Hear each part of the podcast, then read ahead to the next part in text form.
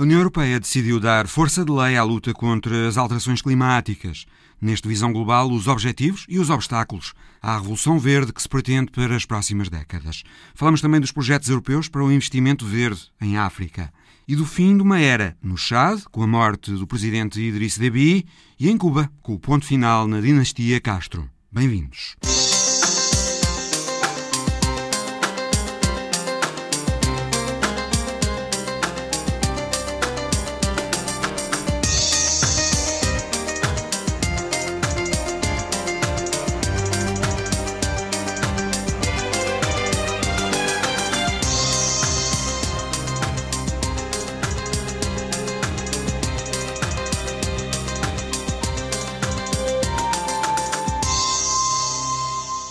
A União Europeia chegou esta semana a um acordo provisório para uma lei do clima que, depois de aprovada, tornará obrigatório o cumprimento dos Objetivos para o Clima por todos os Estados-membros.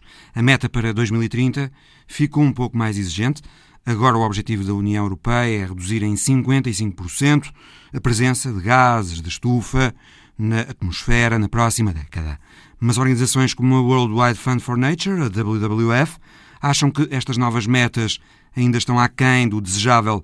Catarina Grilo, diretora de Conservação e Políticas da WWF Portugal, explica porquê. Bem, nós achamos que esta Lei Europeia do Clima fica muito aquém daquilo que também são uh, os desejos dos cidadãos europeus que estão preocupados com as alterações climáticas. Infelizmente, este acordo uh, no Conselho da União Europeia, que é apenas uma das fases até chegar a uma lei final, uh, desilude uh, por manter e não conseguir reforçar aquilo que era a ambição da Comissão Europeia, ou seja, aquilo que foi acordado é uma meta de redução de emissões de 55% até 2030, quando o Parlamento Europeu ambicionava que fosse 60% e quando a ciência indica que a União Europeia deveria reduzir as suas emissões em 65%.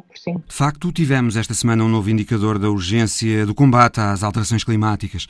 A Organização Meteorológica Mundial anunciou que, apesar dos impactos positivos da pandemia nas emissões, os fenómenos climatéricos extremos voltaram a aumentar em 2020.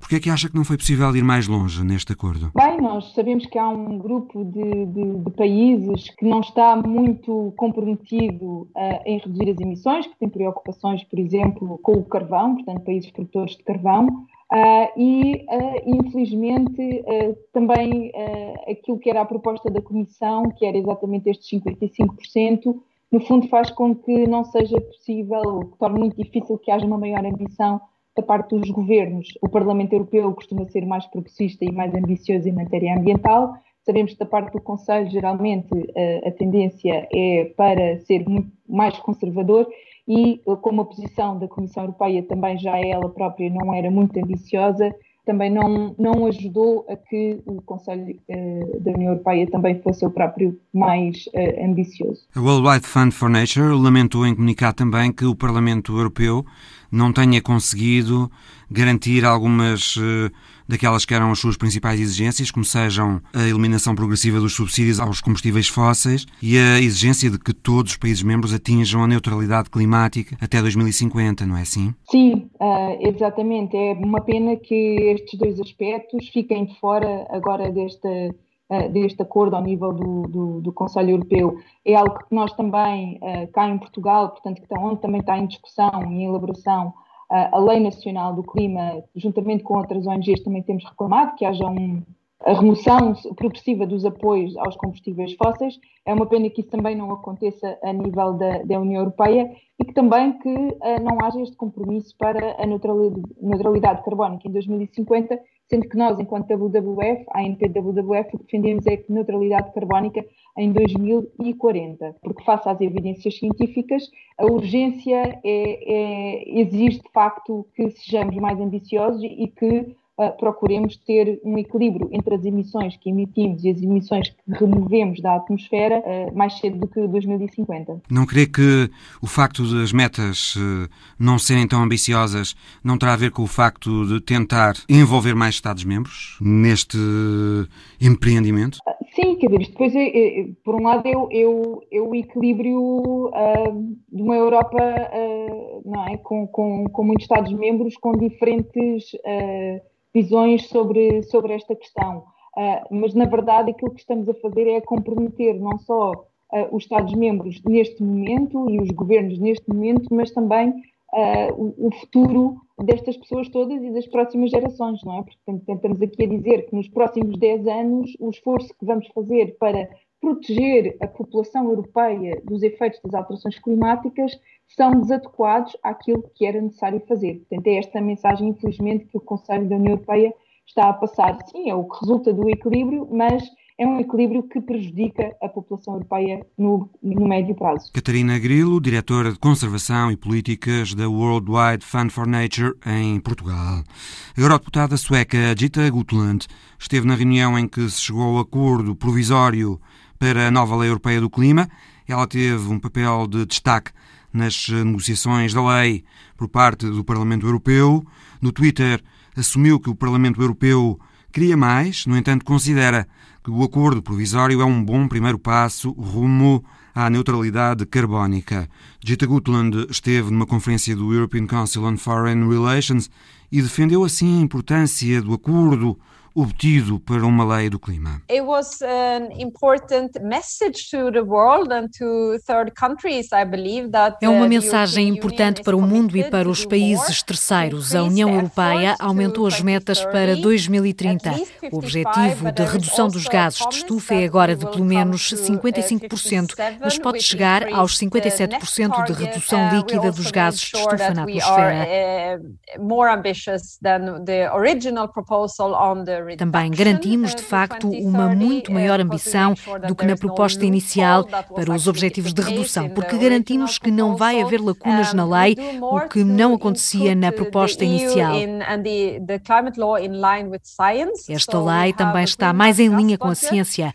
Vamos ter um orçamento para os gases de estufa, o que será importante para as metas até 2040, para um novo objetivo intermédio na trajetória até à neutralidade carbónica uh, important on the trajectory to uh, towards um, climate neutrality. Uh, we also introduced, e criamos um conselho consultivo com peritos independentes que vão avaliar as políticas climáticas e ver se estão conformes com a Lei Europeia do Clima e com o Acordo de Paris. Por isso, penso que é uma mensagem importante para todos os países do mundo. A União Europeia está a fazer mais. Agora, para sermos eficazes na diplomacia do clima e das relações comerciais, temos de passar a mensagem de que conseguimos trabalhar nós mesmos uns com os outros diplomacy, but also in the trade relations, we need to work with ourselves uh, because that's the best message. Esse vai ser o grande desafio, conseguir que os Estados-membros cooperem, porque o consenso que existe na Europa é o de que é preciso enfrentar o problema das alterações climáticas. Já em relação a como fazer isso, há muitas divisões e inquietações. Um relatório recente do European Council on Foreign Relations expõe essas divisões e inquietações dos Estados-membros em relação ao Pacto Verde Europeu. Uma, por exemplo, tem a ver com a oposição de algumas empresas europeias preocupadas com eventuais perdas de competitividade para outras empresas, quer de países terceiros, quer da própria União Europeia. Daí este alerta, deixado também na conferência do European Council on Foreign Relations por Juan Groisart Paeras, do Ministério Espanhol da Transição Ecológica. Penso que as regras europeias dão pelo menos a ideia de criarem para todos as mesmas hipóteses de serem bem-sucedidos, mas penso que é importante que nenhum Estado-membro fique com a sensação de que a transição energética é feita à sua custa. Se pensarmos na indústria automóvel, os nossos vizinhos de França, da Alemanha ou de Itália têm grandes fabricantes e, se eles ficarem com a sensação de que a transição energética vai fazer com que uns ganhem e outros percam, isso vai ser muito complicado para a geopolítica política interna europeia da transição energética. Temos mesmo que garantir que isto vai ser igual para todos. Levar por diante os objetivos do Pacto Verde Europeu e da Lei Europeia do Clima não vai ser, portanto, um passeio no parque. O relatório do European Council on Foreign Relations identifica uma série de dificuldades ao processo, para além da oposição de algumas indústrias. A capacidade de aplicar aquilo que se pede é maior nos países do que noutros, e a vontade política também. Há controvérsia sobre o chamado mecanismo de ajustamento do carbono nas fronteiras, que consiste basicamente em taxar mais os produtos que entram na União provenientes de países com emissões poluentes mais elevadas. Há controvérsia sobre o papel da energia nuclear no futuro mix energético e a grande preocupação dos governos e dos cidadãos europeus, que é apontada no relatório as consequências sociais e económicas de acabar com as indústrias intensivas em carvão. A preocupação com o desemprego, que Gita Gutland reconheceu na conferência do European Council on Foreign Relations. A possibilidade de crescimento do desemprego com o fecho dessas indústrias é muito preocupante, claro, uh, mas mitigar esse efeito vai depender da forma como aplicarmos o uh, um mecanismo para uma transição justa.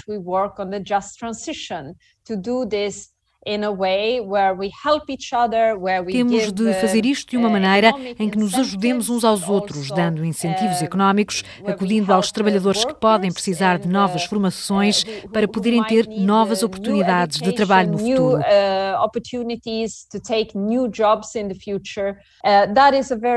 O mecanismo para uma transição justa é uma ferramenta muito importante para podermos avançar com isto de uma forma ambiciosa.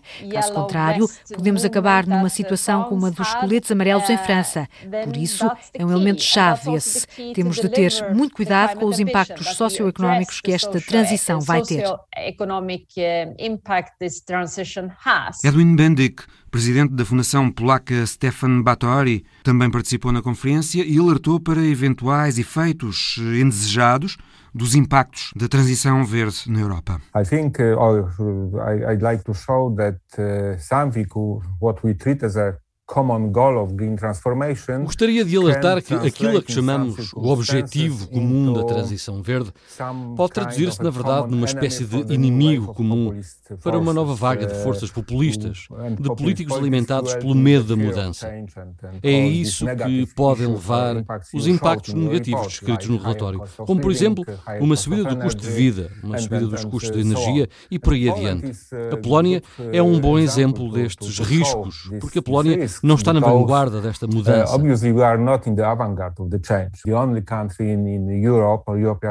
É o único país da União Europeia uh, que ainda não reconheceu a uh, neutralidade carbónica como um objetivo nacional.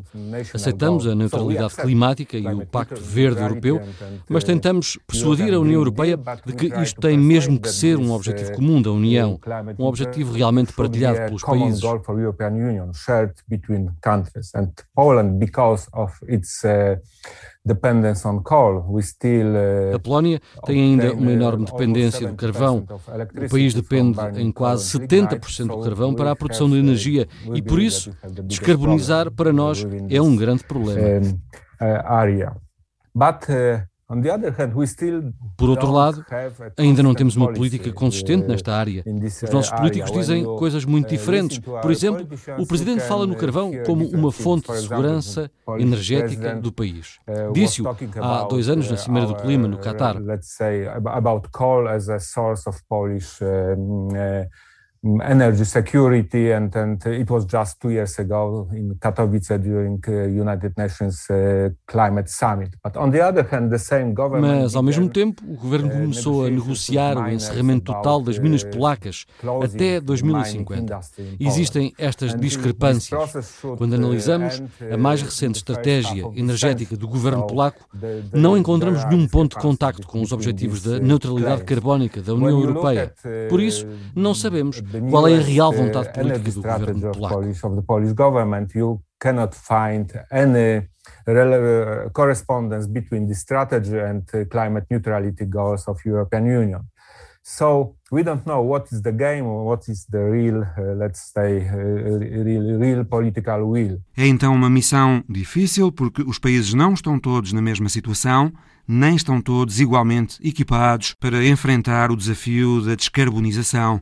Mas a eurodeputada Gita Gutland confia que a União Europeia será capaz de encontrar os equilíbrios necessários para fazer avançar o processo. I think the balance must be uh Temos de encontrar um equilíbrio que passará por cada Estado-membro poder escolher o próprio caminho e as próprias ferramentas que vai utilizar nas suas políticas. Mas a União Europeia tem um papel muito importante no estabelecimento das metas. A União deve assegurar que todos têm a ambição de ser bem-sucedidos nesta questão a nível global.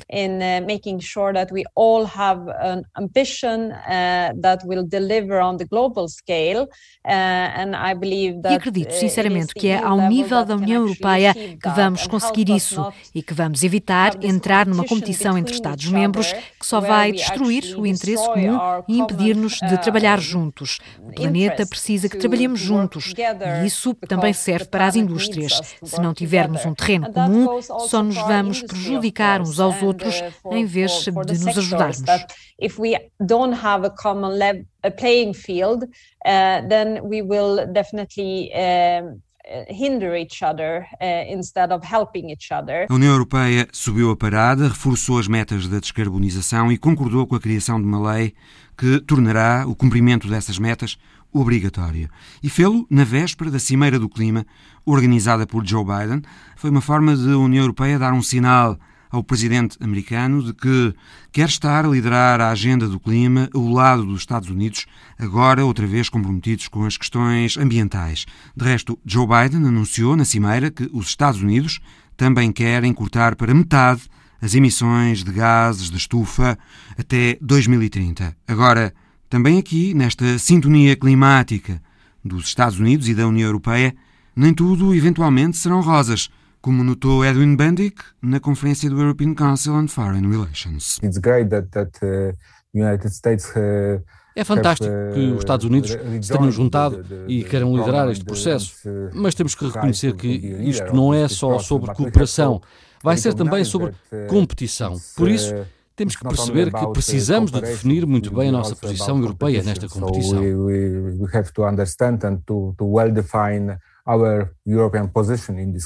Ou seja, a Europa vai precisar de uma política interna e de uma política externa fortes para gerir as questões geopolíticas delicadas do Pacto Verde Europeu e da Lei Europeia do Clima. Mas as metas estão fixadas, foram até reforçadas e pela primeira vez os europeus concordaram que devem dar-lhes força de lei, uma lei que se espera que apareça já em junho.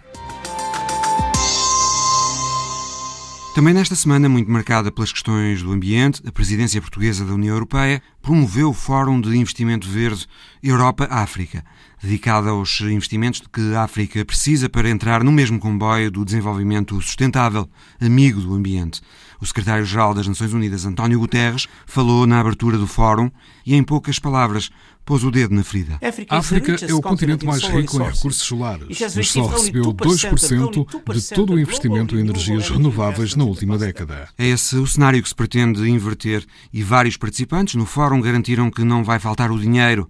Por exemplo, a Comissária Europeia para as Parcerias Internacionais, Jutta Urpilainen. In our new financing instrument for external cooperation, the NDC Global Europe, temos no nosso novo instrumento financeiro para a cooperação externa, o NDC Europa Global, uma meta de 30% dedicada a ações relacionadas com o clima. Isto representa mais de 21 mil milhões de euros nos próximos sete anos. E mais milhões. Já começamos a programar, já reservamos financiamento no valor de 80 mil milhões de euros. E agora queremos que todas as decisões programadas sejam tomadas até ao fim do ano. Uh, exercise so that all the decisions uh, regarding uh, programming will be taken by the end of this year. A mesma mensagem deixada pelo presidente do Banco Europeu de Investimentos, Werner Hoyer. Vamos pôr os nossos financiamentos ao serviço do Pacto Verde Europeu. Toda a nossa atividade de crédito está alinhada com o Acordo de Paris. Vamos aumentar para 50% a componente ambiental de todas as nossas operações até 2025 e vamos dedicar 1 bilhão de euros em investimentos no clima até 2030. Isto é muito ambicioso. Nada disto é novo para o Banco Europeu de Investimentos. Investimos em projetos em África já há quase 60 anos. O ano passado investimos 5 mil milhões de euros no continente. E a Presidente da Comissão Europeia, Ursula von der Leyen, com a mesma mensagem no fórum. Estamos a trabalhar com o Banco Europeu de Investimentos para cobrir os riscos dos investimentos verdes em África, quer dos investidores privados, quer dos governos africanos. Este é um aspecto muito importante porque todos concordaram no fórum que todo o investimento público de pouco servirá se não conseguir alavancar os investimentos privados em África.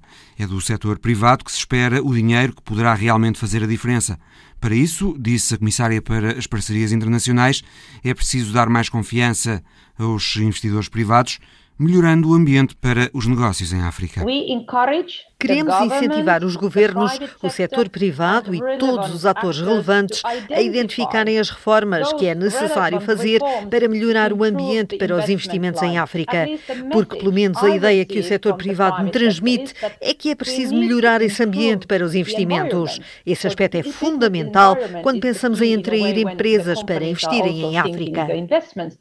E outro aspecto, há as promessas de dinheiro públicos para projetos de investimento verde em África, mas há ainda questões pendentes, lembrou o presidente do Banco Africano de Desenvolvimento, Akinwumi Adesina. Espero, sobretudo, que consigamos concluir o novo quadro financeiro e o acordo de parceria para, em conjunto, darmos impulso aos investimentos verdes em África. A África já é verde. A África só precisa de se tornar mais verde ainda. O que é preciso agora é que venham mais euros para suportar o crescimento verde em África. What is needed now is to have more euros Akinumi Adesina disse que os investimentos do Banco Africano de Desenvolvimento em projetos de energia permitiram dar eletricidade a mais 20 milhões de africanos nos últimos cinco anos. Só que ainda há 500 milhões de africanos sem energia. Foi o que lembrou Mo Ibrahim, presidente da Fundação Mo Ibrahim, para o incremento da boa governação em África. We have 500 million people in Africa without access to power. 500 million temos 500 milhões de pessoas em África sem energia elétrica, muitos nas zonas rurais. A energia é essencial para o desenvolvimento económico e social. Sem energia não há desenvolvimento e a solução está em África. É fácil. A energia solar tornou-se competitiva, mais barata e tem outra vantagem incrível. É fácil e rápida. Pode ser transportada até essas comunidades rurais de uma forma muito rápida e trazer prosperidade a essas comunidades rurais. É fácil, é rápida e é barata.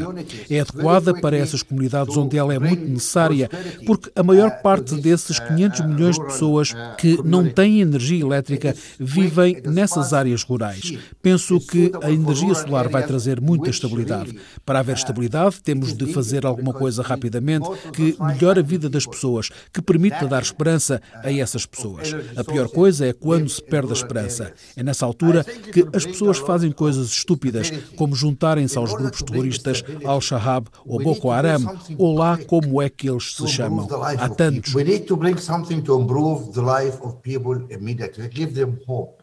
The worst thing when people lose hope. That's when people do stupid things. They join terrorist groups, uh, you know, Al-Shabaab or Boko Haram, whatever they call it. There are so many of them ou entram em barcos para atravessar o Mediterrâneo e morrem. A energia solar tem um potencial de desenvolvimento, de educação, de promover atividades económicas, de criar empregos. E isto pode ser feito de forma rápida. A beleza da energia solar é que se pode simplesmente apanhá-la e com ela promover a paz, que é tão importante.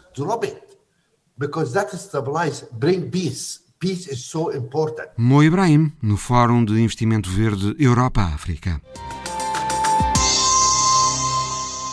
Morreu Idriss Deby, era presidente do Chad desde um golpe de Estado há 30 anos e tinha sido eleito no domingo passado para mais seis anos no poder, praticamente sem oposição.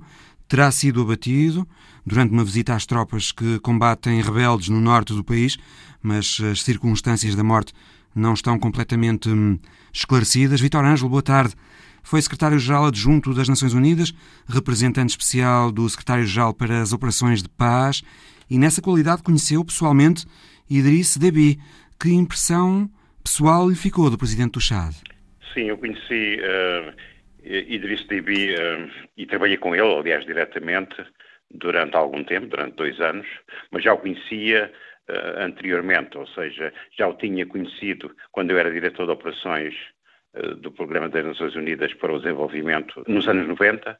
Ele tinha, estava no poder há cerca de seis ou sete anos e depois voltei a conhecê-lo uh, mais recentemente, já na qualidade, na minha qualidade de representante especial para as questões da paz. E Idriss Déby é fundamentalmente, era fundamentalmente um homem experiente na, na guerrilha no deserto, era um homem que via as coisas como uma relação de força, o poder era uma questão de relações de força e, uh, ao mesmo tempo, era um indivíduo muito próximo uh, do Ocidente, muito próximo da cultura francesa e era interessante porque, por um lado, ele tinha sido educado uh, no meio do, do deserto, praticamente no Saara, mas e numa família muito tradicional e uh, islâmica, mas por outro lado ele tinha também uma grande influência da cultura ocidental, porque ele tinha sido uh, formado como oficial militar uh, nas escolas francesas, na, Academia Militar Francesa. foi um homem que, em 30 anos, Vitor Ângelo, não conseguiu tirar o chá de, da condição de extrema pobreza, isto apesar da exploração de petróleo no país, que já se faz há vários anos. Exato. O Chad, uh, agora, na altura em que ele faleceu, está praticamente no fim da tabela do Índice de Desenvolvimento Humano. Está na posição 187, quando há 189 posições, ou seja, praticamente é o último, é quase o último uh, da tabela. E isso deve-se não ao facto do Chad não ser um país com recursos, mas ao facto do Chad ser um país que foi vítima da corrupção da elite dirigente e, sobretudo, da corrupção à volta do presidente Idriss Déby, em que ele próprio era um dos agentes mais importantes. Na realidade, Idriss Déby vivia num luxo enorme e, por outro lado, a sua população vivia em condições de pobreza absolutamente extremas, sobretudo as populações nas zonas rurais e nos arredores da, grande cidade que é N'Djamena, a capital. Logo a seguir à morte de Idriss Déby, um conselho militar esfiado pelo filho de Déby, mais 14 generais fiéis ao pai, ficaram com o poder contra a Constituição do país, que diz que em caso de morte do presidente é a Assembleia que deve assumir. O governo e a Assembleia foram dissolvidos. O Conselho Militar já disse que vai ficar pelo menos por 18 meses. O país ficou logo sob medidas de exceção com o novo Conselho Militar. Os rebeldes do Norte já disseram que vão avançar sobre a capital, Jamena, porque o Chad, dizem eles, não é uma dinastia. Há muitas tensões étnicas no Chad. O Chad é um país rico em petróleo. Estão reunidas as condições, Vitor Ângelo, para uma situação muito instável, de grande incerteza no Chad? Eu penso que sim. Eu penso que, por um lado, a suspensão da, da, Constituição e o facto de ser um, uma comissão militar, um comitê militar a tomar conta do poder uh, é significativo. Quer dizer, antes de tudo, que o regime procura uh, salvaguardar a sua sobrevivência e, por isso, continuar o tipo de situação que existia durante a vida de Idriss Déby e as mesmas elites tentam conservar o poder. Por outro lado, também é verdade que dentro do Conselho Militar de Transição há contradições.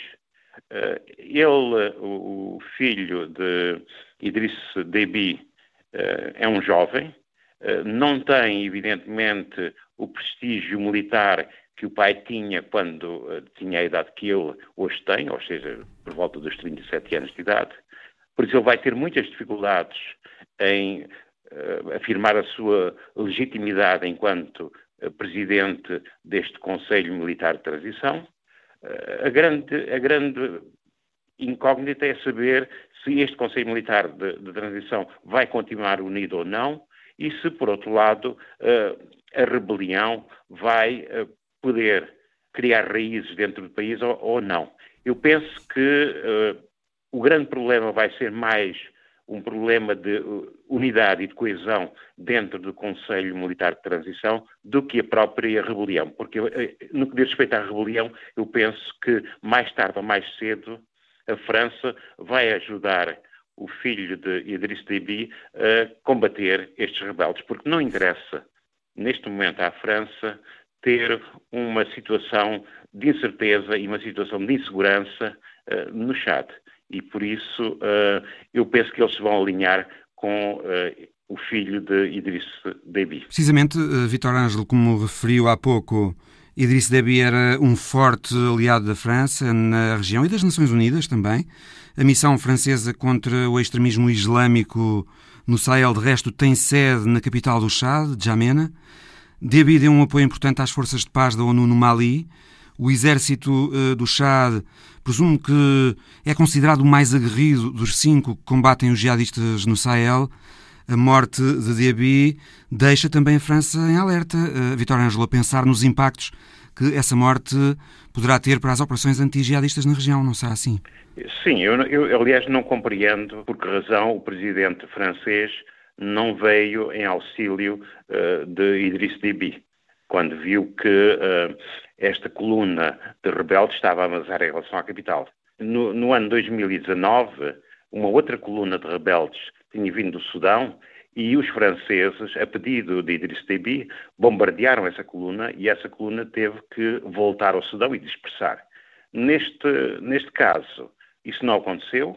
Os franceses mantiveram-se afastados, digamos assim, de qualquer tipo de intervenção e isso acabou por provocar uma situação completamente nova, não só no Chad, mas em toda a região, ou seja, os franceses perderam o principal aliado que tinham em toda a região e perderam também o único chefe de guerra que compreendia como é que se deve combater o, o jihadismo uh, naquela parte do Sahel, naquela parte de África, e que, além disso, era o chefe militar do único exército que na região tem capacidade operacional uh, para combater o terrorismo. E a verdade é que é, naquela região, o único exército que funciona como deve ser. Porque nos outros países uh, do Sahel, nos outros quatro países do Sahel, as Forças Armadas são uh, muito desorganizadas, são muito fracas. Idriss Déby era a cola do exército do Chad, não era, Vitor Ângelo? Uh, o exército o, pode desagregar-se agora? Bom, o exército do Chad está organizado à volta de um pilar fundamental que é o pilar étnico a que pertencia Idriss Déby, ou seja, uma etnia chamada Zagawa, e as forças especiais, digamos assim, do Chad, as forças da Guarda Presidencial, que são as forças que estão de facto eh, melhor organizadas, que têm mais equipamento, que têm mais capacidade de combate, todas essas forças tinham uma grande lealdade ao, a Idriss Déby, vão transferir provavelmente essa lealdade uh, tribal a Mahamat uh, Idriss Déby, o filho de, do falecido presidente, mas, uh, por outro lado, há também dentro do exército outros grupos étnicos que, se este Conselho Militar de Transição não conseguir que eles se mantenham unidos, isso pode provocar uma desagregação e uma fragmentação do Chad. E, aliás, esse é um dos grandes problemas que eu vejo em relação ao futuro do Chad, é o da fragmentação étnica. Porque o Chad é um país muito diverso em termos étnicos, mas que na realidade tem sido dominado pelas minorias étnicas vindas do Norte, que não representarão mais que 10% da população, mas que na realidade controlam não só o poder, como também as fontes de riqueza, e nomeadamente o recurso do petróleo. Os esforços para a estabilização do Sahel, para o combate ao extremismo islâmico no Sahel, podem complicar-se com a morte de Idriss Déby? Eu penso que sim, eu penso que vão certamente complicar-se, porque na realidade, quer ao nível da missão das Nações Unidas uh, no Mali, quer ao nível do, do grupo 5 uh, Sahel, por isso dos cinco países do Sahel que estão comprometidos, engajados na, na luta contra uh, o terrorismo e o, o jihadismo, uh, na realidade, quem era a força motora e o, e, a, e o, ferro de lança dessas operações eram os uh, chadianos. E é muito provável que, se a situação no Chad se complicar e se a rebelião não for contida, que este Conselho Militar de Transição seja tentado a trazer de volta para o Chad os 1.400, ou uma grande parte dos 1.400 militares chadianos que estão na missão das Nações Unidas no Mali, ou trazer para, de volta para o Chad os 1.200 militares que uh, Idriss Déby tinha uh, destacado há cerca de um mês para a zona das três fronteiras, ou seja, para a zona onde convergem o Mali, o Niger e o Burkina Faso, e que é a zona mais perigosa em termos de ataques terroristas e em termos de violência contra as populações civis. Há aqui um risco uh, de uma retirada parcial ou total das forças chadianas das operações regionais de luta contra o jihadismo e se isso acontecer, nós veremos que essas operações ficarão muito mais fracas e que exigirão um empenhamento muito maior das forças francesas e dos aliados europeus que estão ao lado dos franceses. Ora, nós sabemos perfeitamente que se não houver o empenho da região na luta contra o jihadismo, se essa luta for feita apenas por europeus, essa luta não leva a parte nenhuma. Vitor Ângelo, gostava de ouvir também eh, sobre o seguinte. A China veio anunciar há dias que já pagou a parte que lhe compete do orçamento das Nações Unidas para este ano, pagou no dia 13 de abril e disse que também pagou em fevereiro a parte que lhe compete para hum, sete operações de paz da ONU e desafiou os Estados Unidos a fazerem o mesmo. A China é o segundo maior contribuinte da ONU, os Estados Unidos são o primeiro, mas devem 1,3 mil milhões de dólares à ONU, incluindo 700 milhões eh, relativos a este ano. Como é que interpreta esta ação da China? Pagar o que deve, anunciá-lo e depois desafiar os Estados Unidos a fazerem o mesmo? Bom, tudo isso faz parte da rivalidade existente entre Beijing e Washington. É evidente que a China não só pagou, mas como anunciou que tinha pago e aproveitou a ocasião para mostrar que uh, a China cumpre e, e, a China apoia de facto as organizações multilaterais, enquanto os Estados Unidos, uh, mesmo agora com a presidência Biden, dizem que apoiam as organizações multilaterais, mas na realidade têm dívidas enormes em relação a essas organizações e, nomeadamente, em relação ao sistema das Nações Unidas, quer no que diz respeito ao orçamento regular, quer ainda ao orçamento das missões de paz. Faz parte desta tensão enorme que existe e que está a crescer entre os Estados Unidos e a China. E a China aproveitou o facto de ter pago para mostrar que a China se comporta nas organizações internacionais de uma maneira correta, enquanto que os Estados Unidos falam muito e pagam pouco. A China, Vitor Ângelo, tem ocupado cada vez mais altos cargos nas agências das Nações Unidas.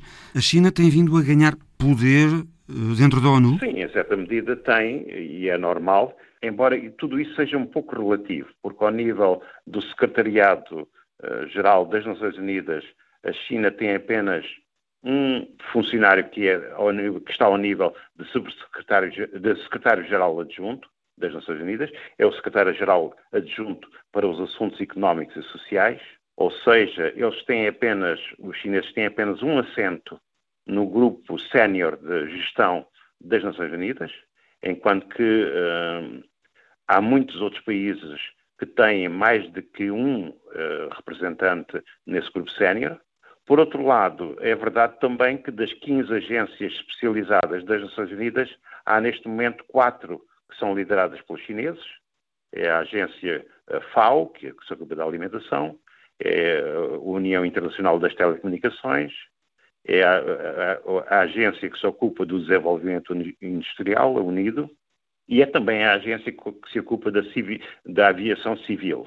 Eu diria que estas agências são agências importantes do ponto de vista técnico, mas muito menos importantes do ponto de vista político. E o que a China quer é, de facto, obter lugares dentro das Nações Unidas que tenham poder e peso político. E por isso, uma das ambições neste momento da China é substituir a França na direção uh, do departamento que se ocupa das operações de paz. Essa é a grande ambição da China, até porque uh, as, as operações de manutenção de paz são uma das áreas que dá mais prestígio e que tem um poder uh, diplomático maior dentro de todo o sistema das Nações Unidas. Vitor Ângelo, antigo secretário-geral adjunto da ONU. Na Rússia, Vladimir Putin fez o discurso do Estado da Nação e José Milhazes, boa tarde. Palavras muito duras do presidente russo para o Ocidente. Disse que se forem pisadas linhas vermelhas, o Ocidente vai arrepender-se, como há muito não acontece. A resposta da Rússia será assimétrica rápida e severa, disse Putin. Como é que interpretas este tom duro do presidente russo?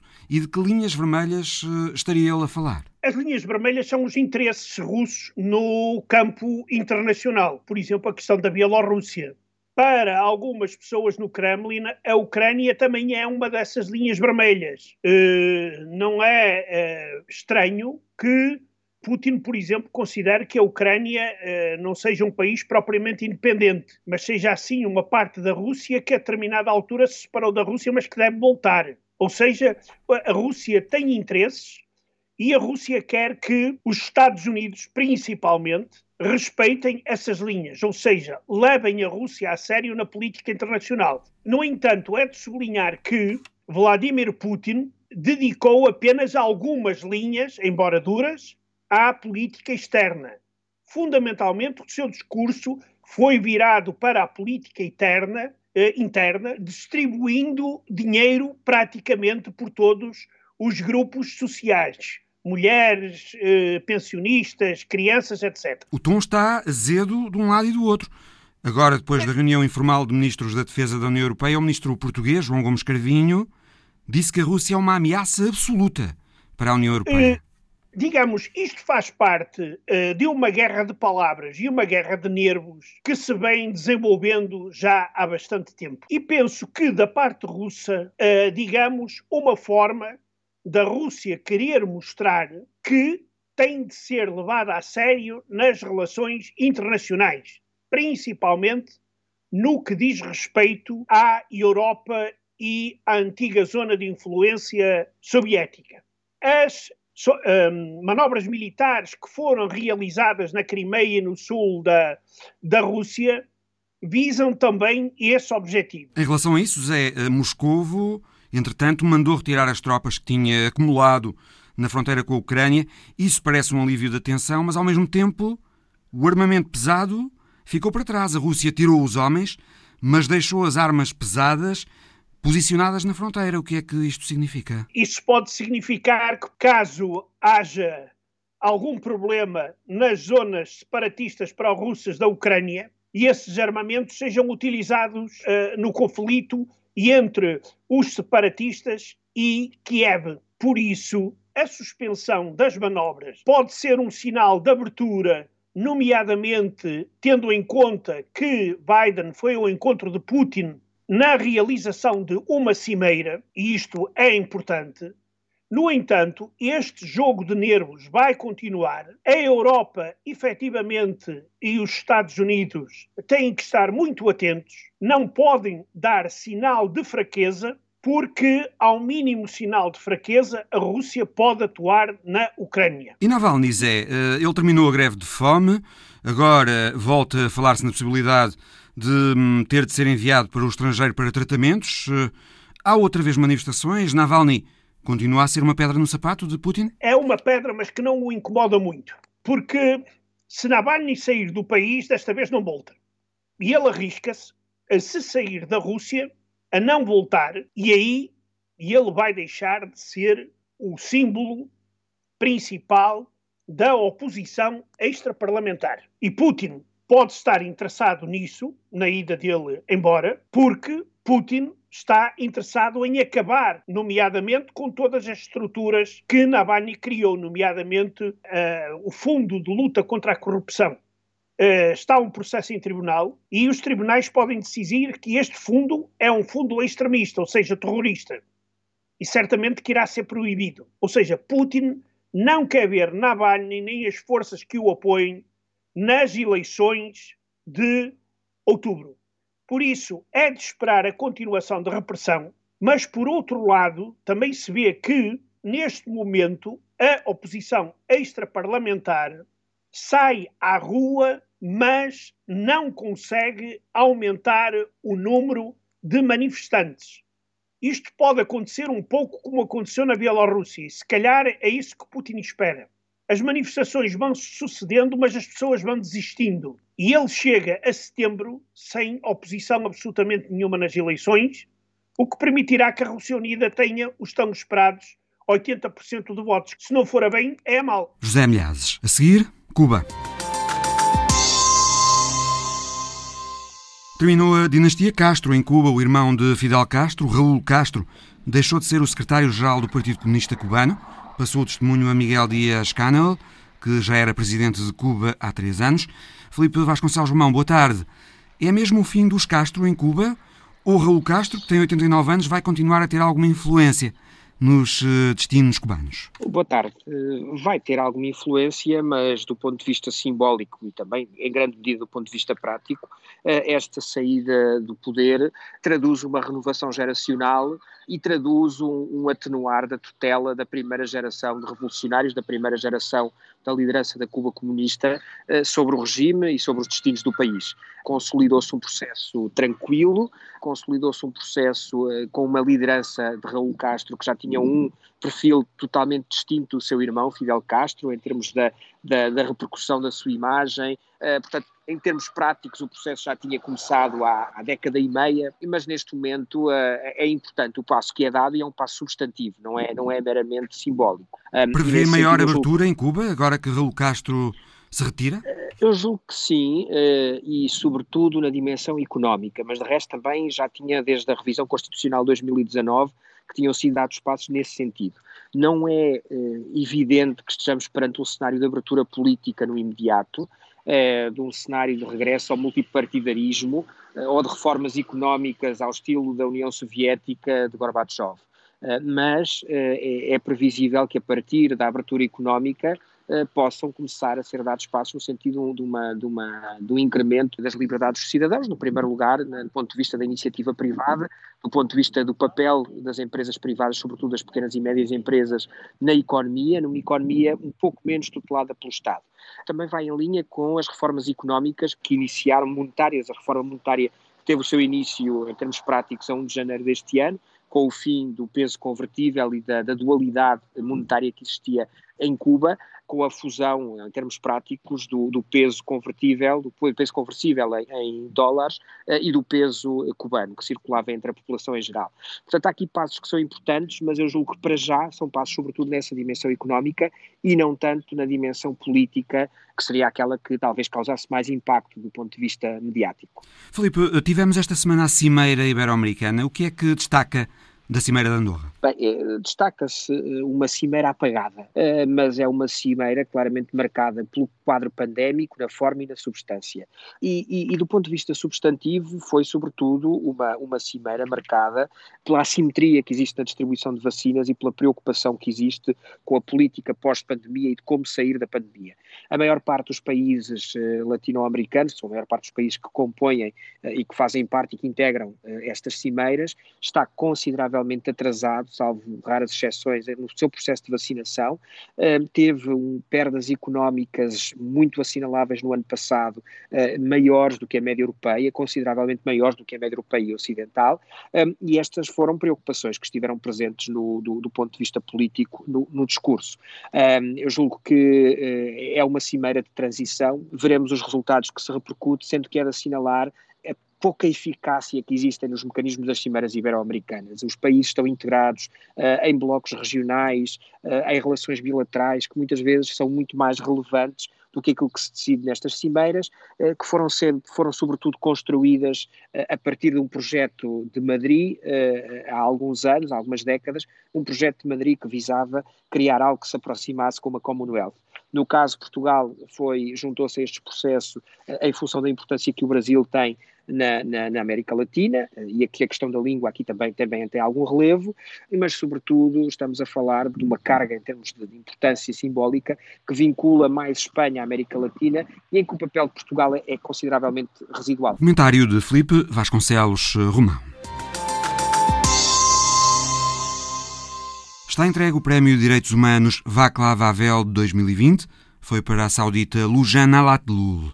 É a história da semana de Alice Vilaça. The Václav Havel Human Rights Prize 2020 is awarded to Lujain Al-Hadlul.